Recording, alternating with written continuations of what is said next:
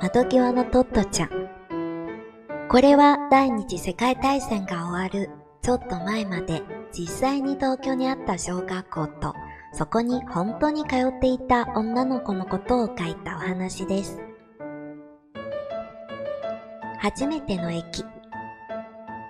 自由が丘の駅で大井町線から降りると、ママはトットちゃんの手を引っ張って改札口を出ようとした。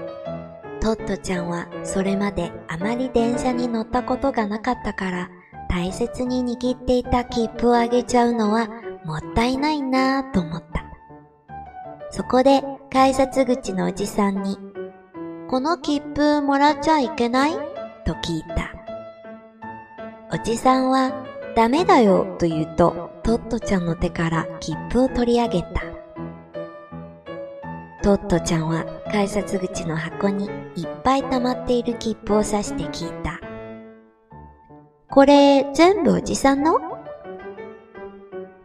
おじさんは他の出て行く人の切符をひったくりながら答えた。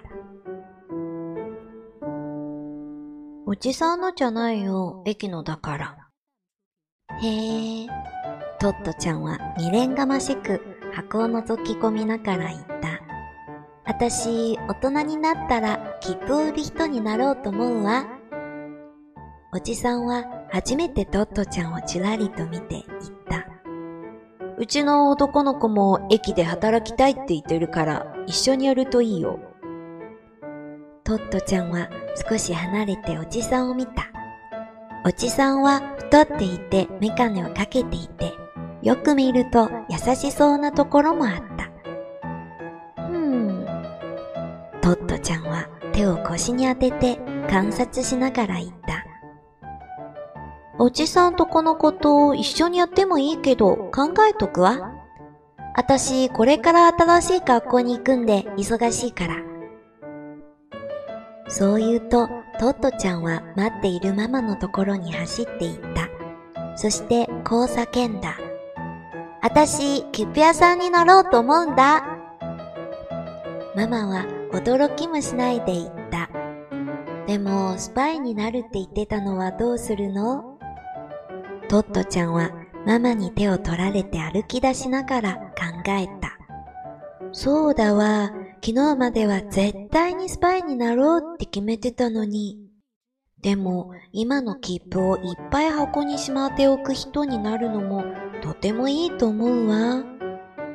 そうだトットちゃんはいいことを思いついてママの顔を覗きながら大声を張り上げていった。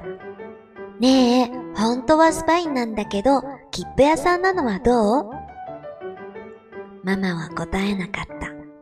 本当のことを言うと、ママはとても不安だったのだ。もし、これから行く小学校でトットちゃんのことを扱ってくれなかったら、小さい鼻のついたフェルトの帽子をかぶっているママの綺麗な顔が少し真面目になった。そして道を飛び跳ねながら何かを早口で喋っているトットちゃんを見た。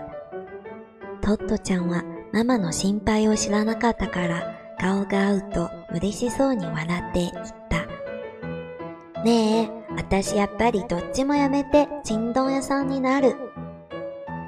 ママは多少絶望的な気分で言った。